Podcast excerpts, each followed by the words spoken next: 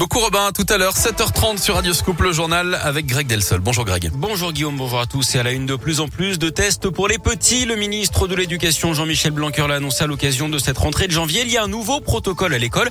En élémentaire du CP au CM2, les élèves devront être soumis à trois tests en quatre jours dès qu'un cas positif sera détecté dans une classe. Pour certains, c'est un moyen plus sûr de limiter la circulation du virus. Pour d'autres, c'est beaucoup trop demandé aux enfants. Radio Scoop a demandé l'avis de parents à la sortie d'une école du 9e arrondissement de Lyon. Moi, j'ai mon fils qui est autiste. Eh ben, je ne fais pas de test à chaque fois parce qu'il ne supporte pas. Je le garde tout le temps 7 jours à la maison. Bah, il va faire peut-être un test, le premier, mais pas le deuxième et le troisième. Et déjà, lui, il n'aime pas du tout. il, trouve que c'est désagréable. Apparemment, pour les moins de 6 ans, c'est pas forcément obligatoire, mais après, euh, enfin là, sur l'urgence, on l'a fait. Le premier est en pharmacie, euh, les deux autres, on peut les faire chez nous. Donc ça, c'est peut-être pas mal. Ou alors après, bon, il faut que tout le monde joue le jeu. Bah, c'est mieux qu'une classe ferme. Toutes ces restrictions, c'est un petit peu compliqué, oui. Donc euh, de lui faire les tests à chaque fois, à chaque fois, je trouve ça c'est trop pour un enfant.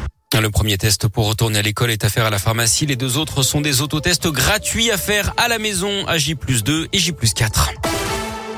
Grosse frayeur à Saint-Priest le 27 décembre dernier d'après plusieurs médias. Un automobiliste de 39 ans aurait foncé sur les portails du lycée professionnel Fernand Forest pendant les vacances scolaires. Il aurait ensuite fait un rodéo dans la cour de l'établissement avant de repartir. Il a finalement été interpellé chez lui. Il serait également impliqué dans la dégradation du club de tennis de Saint-Priest. Le portail et la porte d'entrée du club house ont été percutés par l'arrière d'un véhicule. C'est également le cas de deux maisons individuelles dont les portails ont été endommagés sans raison et sans qu'on sache également à ce stade s'il s'agit du même individu. En attendant une expertise psychiatrique a été ordonnée alors que ses motivations semblent encore très floues. Le délibéré au procès de 10 personnes de 20 à 30 ans aujourd'hui à Lyon. Elles sont soupçonnées d'avoir agressé un policier devant chez lui alors qu'il rentrait avec sa compagne. C'était dans la nuit du 14 juin 2020 à Lyon. L'agent en poste à Caluire avait été frappé à coups de pied et de poing. Il avait eu 45 jours d'ITT et une triple fracture à la cheville. Des peines de 2 ans et demi de prison ferme ont été requises contre 8 des 10 prévenus. C'était il y a 66 ans, jour pour jour, la catastrophe de Fézin, un incendie puis des explosions de plusieurs sphères de stockage de propane. 18 personnes dont 11 pompiers avaient été tués, 84 blessés. Une cérémonie a lieu ce matin à 10h15 au cimetière de Loyas dans le 5e arrondissement, puis à 11h30 à Fézin.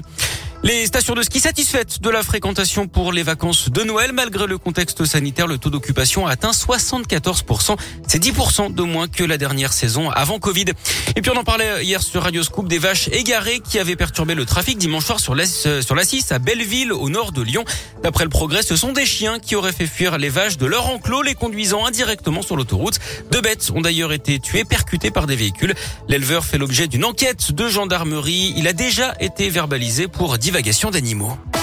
On appelle ça comme ça. Eh oui. D'accord. En foot, le PSG a ouvert les vannes en 16e de finale de Coupe de France. Victoire 4 à 0 contre le club breton hier soir avec un trick-play de Mbappé.